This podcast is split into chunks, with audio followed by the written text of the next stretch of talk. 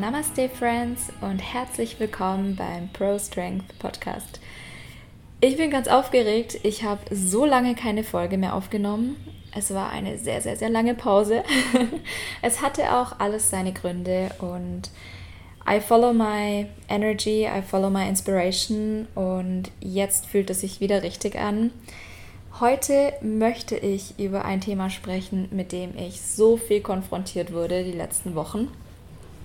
Wenn ihr das ein bisschen mitverfolgt habt auf Instagram, ich war die letzten Wochen im Yoga Teacher Training in Bali. Bedeutet, ich hatte ein straffes Programm, bei dem ich jeden Tag Yoga praktiziert habe. Ich habe ähm, sehr viel ja, gelernt. Ich hatte sehr viel Unterricht.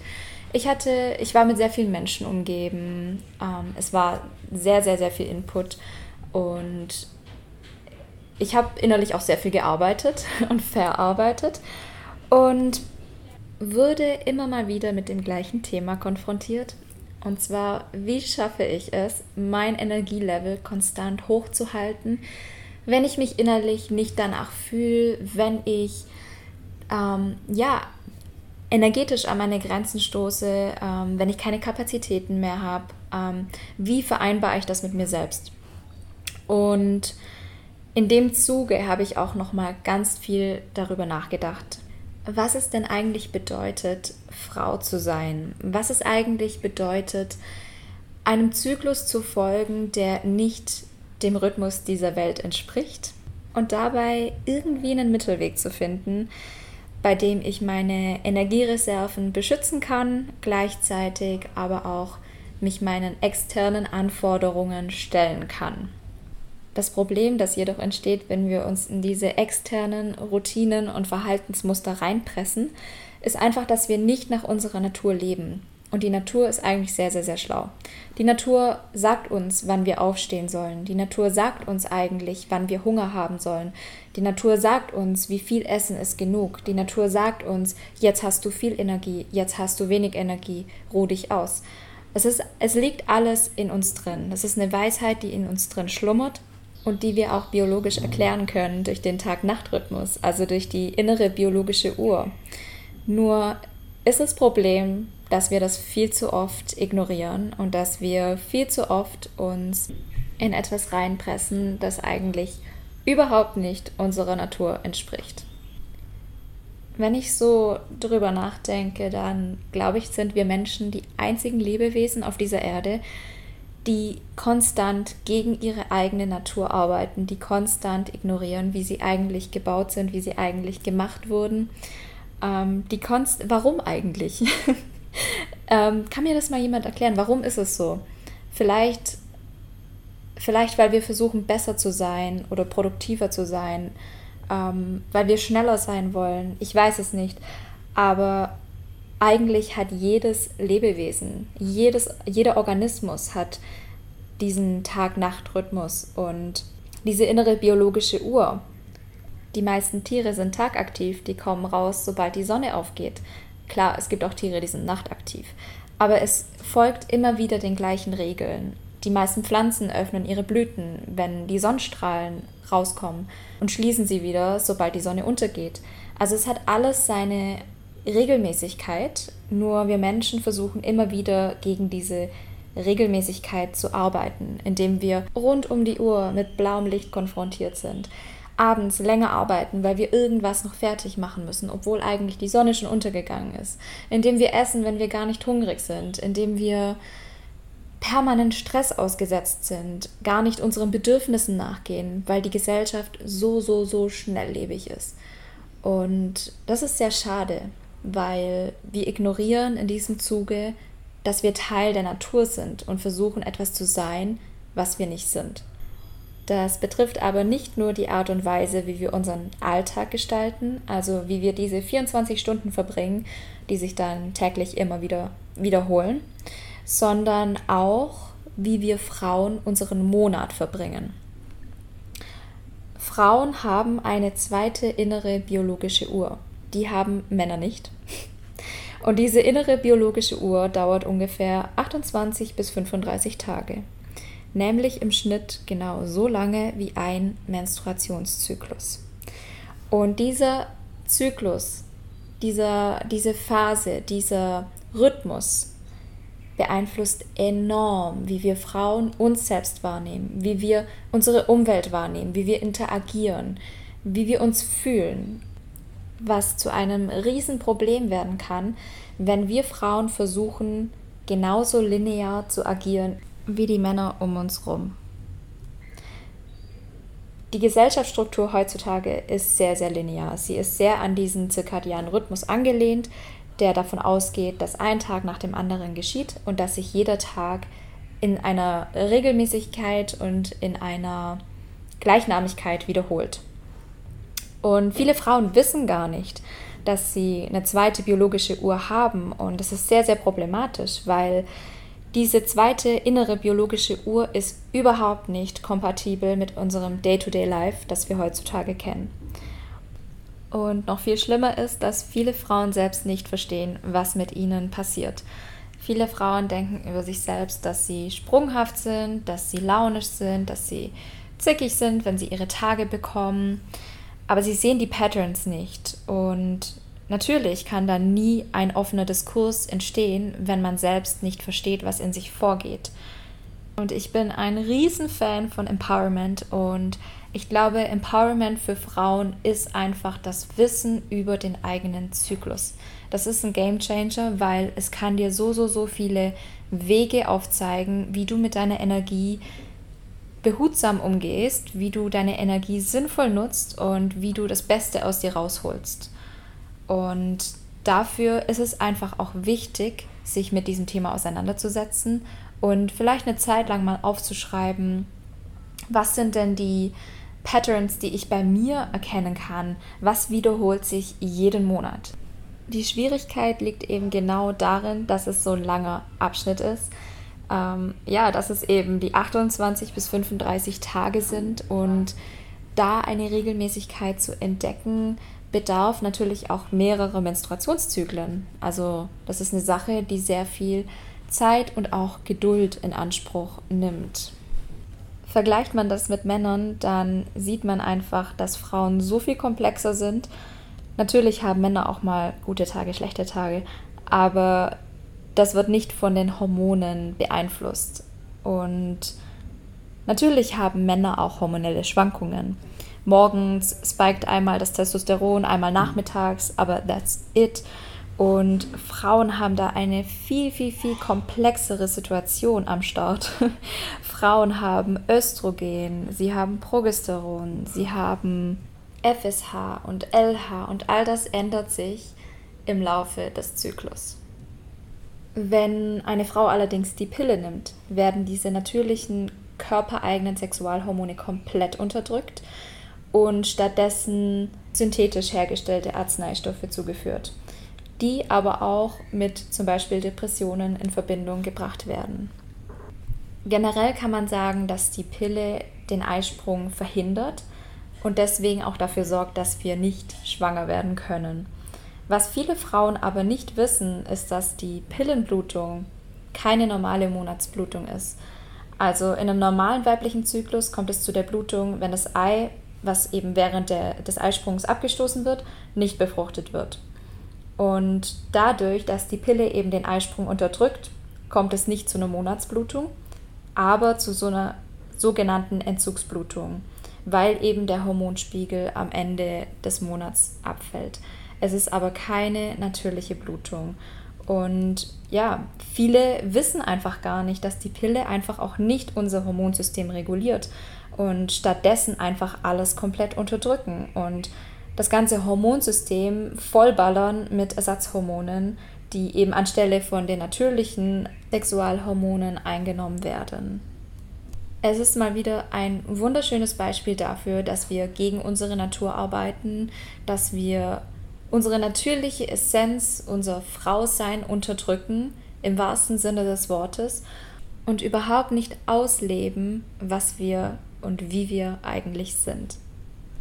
Ich möchte das Bewusstsein dafür schaffen, dass ein natürlicher Menstruationszyklus mit all seinen hormonellen Schwankungen und was sie mit sich bringen, nicht als Schwäche abgetan wird, sondern dass wir Frauen wieder die Kraft darin sehen, dass wir die Power darin sehen und dass wir daraus unsere Energie schöpfen. Und statt zu sagen, ja, ich bin halt eine Frau, ich bin launisch, ich habe PMS, wirklich verstehen, wo es herkommt und es anzunehmen und offen über das Thema zu reden. Für mich ist es ein Zugang zu meiner Weiblichkeit und zu meiner Kraft. Und seit ich verstanden habe, was die Phasen sind, was sie für mich bedeuten und wie ich sie nutzen kann, stellt sich nicht mehr die Frage nach dem Was. Ich frage mich nicht mehr, sollte ich heute endlich mal die Bewerbungen schreiben, die ich seit Ewigkeiten schreiben wollte. Nein, es stellt sich nicht mehr die Frage nach dem Was, sondern nach dem Wann. Ich weiß, wann ist der beste Zeitpunkt, die Bewerbungen zu schreiben. Ich weiß, wann ich meinen Flow nutzen kann, wann ich meine Energie nutzen kann.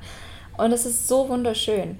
Und statt linear zu denken, anzufangen, in Zyklen zu denken, mit der Natur zu arbeiten. Wie ich am Anfang der Folge schon erwähnt habe, habe ich ein relativ akutes Beispiel dazu. Und zwar hatte ich im vergangenen Monat das Curriculum für die Ausbildung zur Yogalehrerin.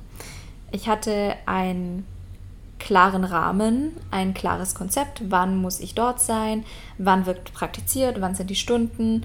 Ähm, es war ein geregelter Tagesablauf und dieser Tagesablauf war so ungefähr jeden Tag gleich.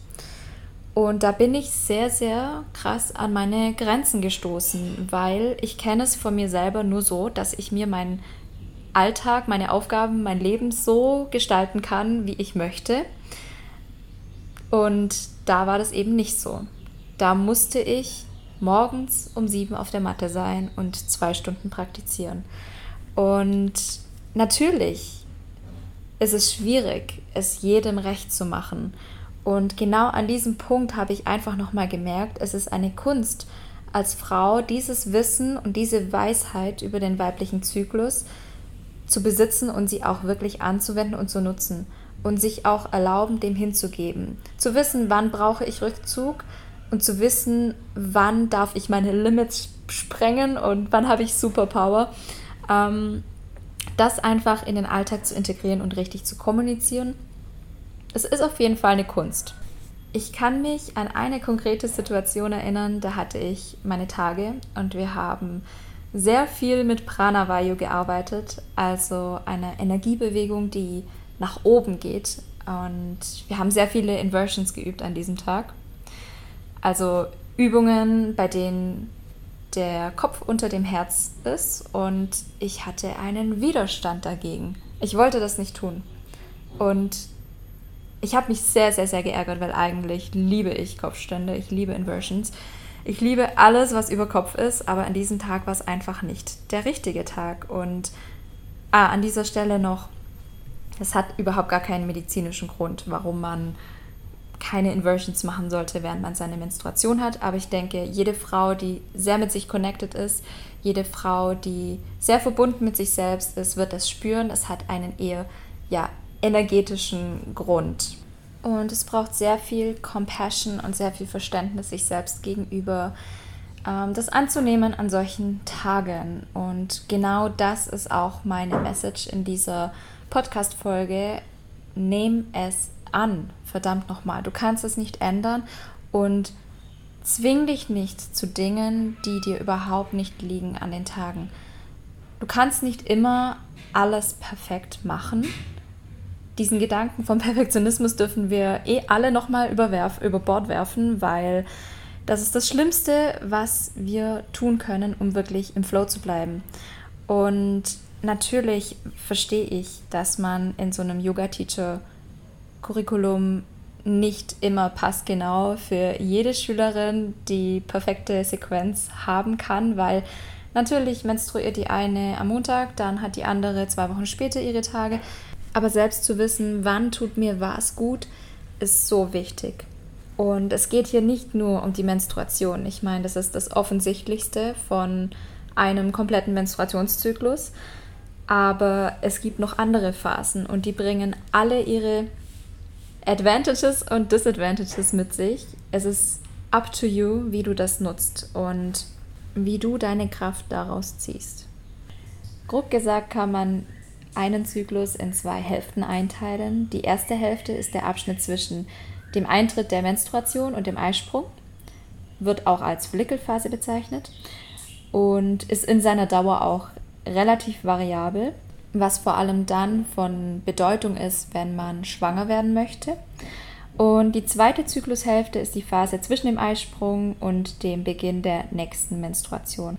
In der ersten Phase bilden sich die Follikel neu, es wird die Gebärmutterschleimhaut aufgebaut, um eben alles vorzubereiten für die Einnistung einer eventuell befruchteten Eizelle.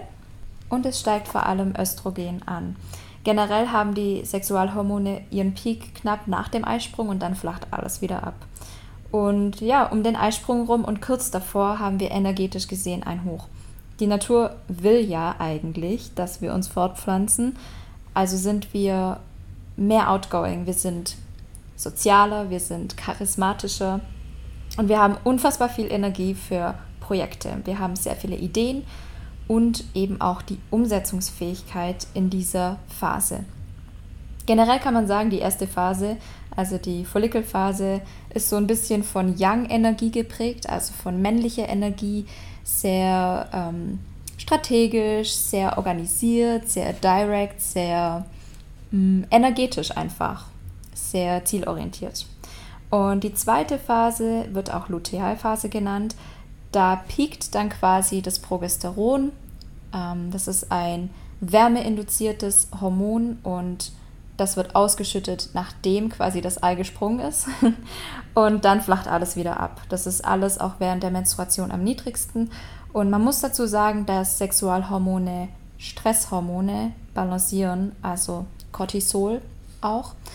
Und wir dementsprechend Schwierigkeiten haben, uns selbst irgendwie im Griff zu haben, emotional. Es ist alles ein bisschen, ja, aus der Balance. Wir sind ein bisschen gereizter, wir sind unsicherer und das merken wir oft auch. Wir haben PMS vielleicht, ähm, Blähbauch, Schmerzen und die Energie, ähm, die wir da empfinden, die geht eher inwards.